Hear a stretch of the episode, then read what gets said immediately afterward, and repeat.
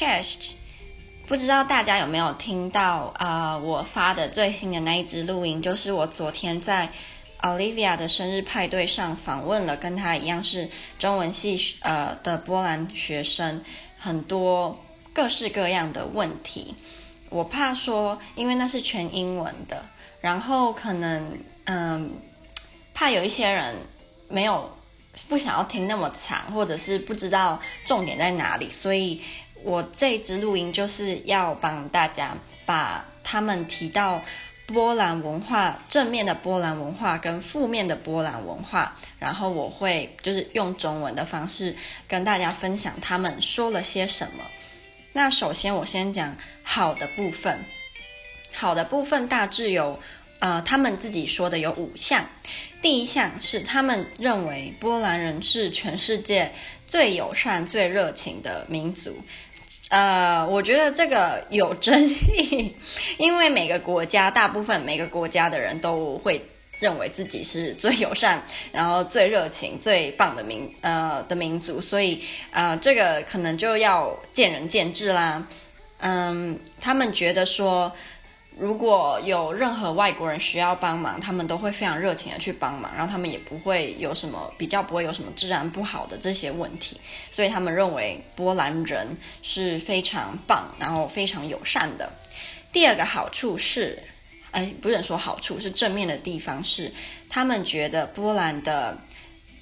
呃，民民俗舞蹈。就是他们传统的舞蹈跟传统的民谣，还有他们乡村的文化跟乡村的传统服饰都非常的吸引人。如果你有兴趣，你也可以上网查看看波兰的传统服饰，我觉得非常的漂亮，很有春天。很青春洋溢，然后非常斯拉夫民族的感觉，而且他们北方的北方波兰跟南方波兰的传统服饰跟歌谣也都不太一样，就是蛮有趣的。第三个是，他们认为波兰人跟自己家族的关系是非常密切紧密，常常三不五时就会大家聚在一起聊天啊、见面啊，然后对波兰人。而言，最重要、最重要的节日是圣诞节，就是圣诞节是波兰人最重要的节日，因为他们一定必须要跟整个家族的人都聚集在一起，然后好好享受跟家人在一起的时光。如果平常没有办法的话，所以波兰人在欧洲算是蛮特别的是。因为一般人都会觉得欧洲人跟家家庭家人的关系不像东方人这么密切，可是对于波兰人，其实这一点很不一样，就是波兰人跟家人的紧密关系跟亚洲人、东方人比起来是呃不相上下的，所以这是非常有趣的地方。我男朋友他因为在英国工作，所以他也没什么时间可以回波兰。然后他也常常因为这样子心情就会蛮郁闷的，因为对他们而言，可以跟家人相处真的是非常非常重要的一件事情。第四个就是啊、他们有一部分还蛮骄傲自己是呃虔诚的天主教徒。他们说，有趣的事情是，虽然年轻一代开始慢慢的没有这么常去教堂，或者是根本不去教堂，呃，他们还是会自认为自己是天主教徒，因为波兰真的是天主教占绝大部分的呃一个国家，对，所以他们也有有一部分蛮因这个天主教元素而自豪。第五个，最后一个是，这其实是我有点是我自己带出来，因为他们没有这样讲，可是我讲了之后，他们就也算蛮认同的。就是我来波兰之前，我如果在台湾，我说，诶，我要去波兰读书喽，他们就是两个反应，一个是啊、你要去念医学医学系啊，这个我已经前面有解释过。第二个就是波兰女生超正，就 是他们都会这样讲，波台湾人或者是亚洲人，我觉得。呃，中国人可能也这样觉得，日本人可能也这样觉得，韩国人可能也这样觉得，所以我就这样跟他们讲，他们就说，诶，他们一开始是觉得说每个国家都有自己漂亮的女生啊，后来他们认为可能是因为斯拉夫的女生跟西欧的，比如说呃德国日耳曼那些女生不太一样，是斯拉夫女生的五官比较精致，比较秀气，就是尤其是跟日耳曼的女生比。在波兰跟在英国，嗯、有一个你们不要就是到处跟人家乱讲。但是，但是这个是算是蛮盛行的一个呃 belief，就是欧洲人认为德国女生跟英国女生是欧洲里面最丑的。这是对，这是一个算是众所皆知，但是大家不会讲出来，就是不会很白目的就讲说，哎，你们国家没有没有美女什么？因为想也知道还是会有美女，但是就是以比例而言，大部分欧洲人会认为德国跟英国的女生是比较不漂亮的。然后呃，波兰人就说，因为斯拉夫女生的五官比较精致，然后他们也觉得可能因为斯拉夫女生的眼睛普遍比较大。所以就会看起来整个五官看起来就会特别的好看，他们觉得。好，接下来我就要讲他们说的负面的部分。负面的部分，第一个就是他们非常讨厌他们国家的呃 nationalism、呃 traditionalism 跟 Catholicism。他们觉得这些有通常，如果你是这三种人，而且你的呃 belief 是非常强烈的话，你通常会很讨厌社会上的弱势族群，而且你会讨厌。移民跟外国人，尤其是在波兰，他们最讨厌的外国人是德国人跟俄罗斯人，这两这两个国家的人是波兰人很不喜欢的。然后这三种就是 nationalism、traditionalism and Catholicism 这三个，嗯、呃，其实他们说是在共产时期，就是波兰的共产时期开始建立起来，就是被俄罗斯统治什么什么那些时期的时候，呃，建立起来的一些他们认为比较不好的那嗯。主义吧，跟他们的有点类似，呃，反很多很多东西的一些相信、相信或者是 belief。然后第二个是，他们认为波兰人对于同性婚姻或者是同性恋包容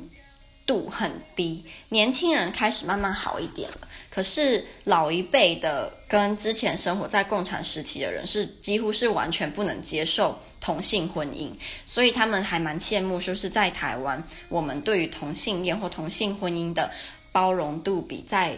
波兰呃大那么多，甚至还可以呃把同性相关的议题放到比如说立法院或者是全民这样探讨，他们很羡慕。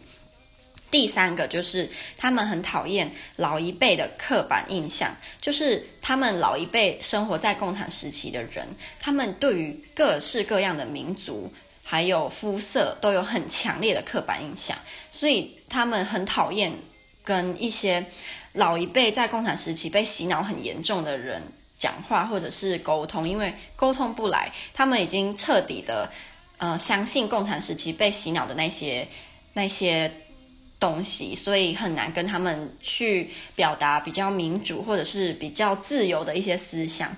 第四个是这个，我觉得蛮有趣，是我认为在台湾也有这个情况。我甚至觉得这个在全世界的每个国家应该都有，就是他们觉得波兰人太爱评论其他人。然后有一个女生就说，像是走在路上，有一些女生就会看另外女生想说 “What a bitch”，就是会这样子。然后或者是。呃，尤其是女生，他们说，尤其是女生，波兰的女生对于波兰的女生又特别的不友善。我就觉得，其实，在台湾也是啊，台湾女生对台湾女生也是很不友善啊。就是很多台湾女生，就是女生何苦为难女生？但是就是不知道为什么会这样。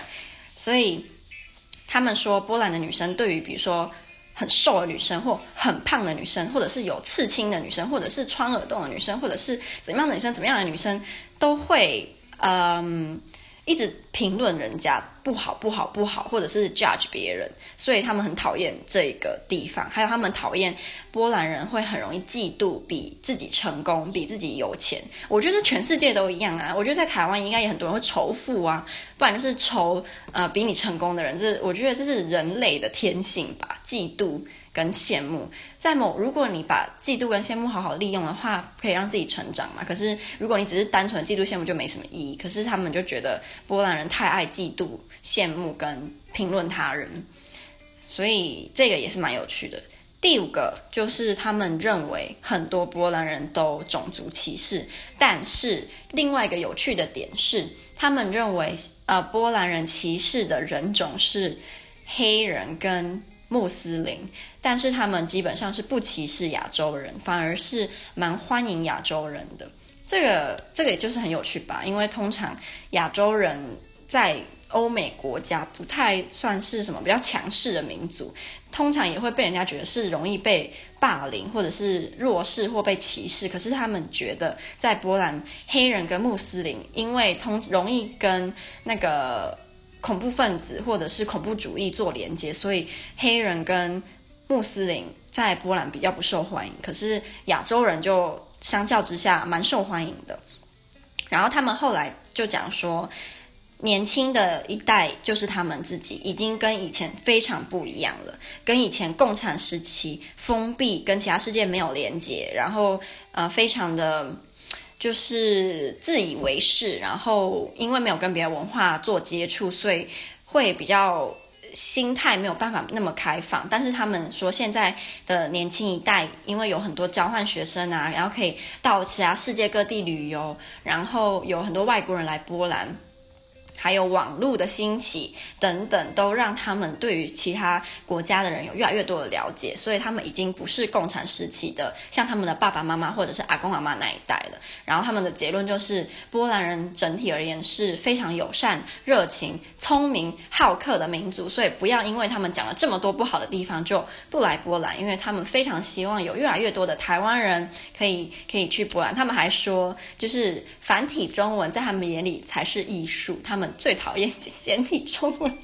这有可能是因为我在讲客套话。但是反正他们就是真的还蛮蛮友善的，就是这些学生都人超好，然后也希望，呃，如果你对他们讲的。波兰的好跟不好，你有一些想法，你都可以跟我回，你都可以回复我，因为他们也很好奇，呃，大家会就是台湾的跟我们跟他们年纪差不多的，呃，人会怎么看待他们自己评论台呃波兰好跟不好的地方，所以如果你们有任何想法，都可以。马上立即的回复我，我就可以跟他们说，因为他们也都非常期待大家的回馈，不然就是 他们会觉得是不是他们讲的不够好，所以大家不想要跟他们就是回复他们讲的话。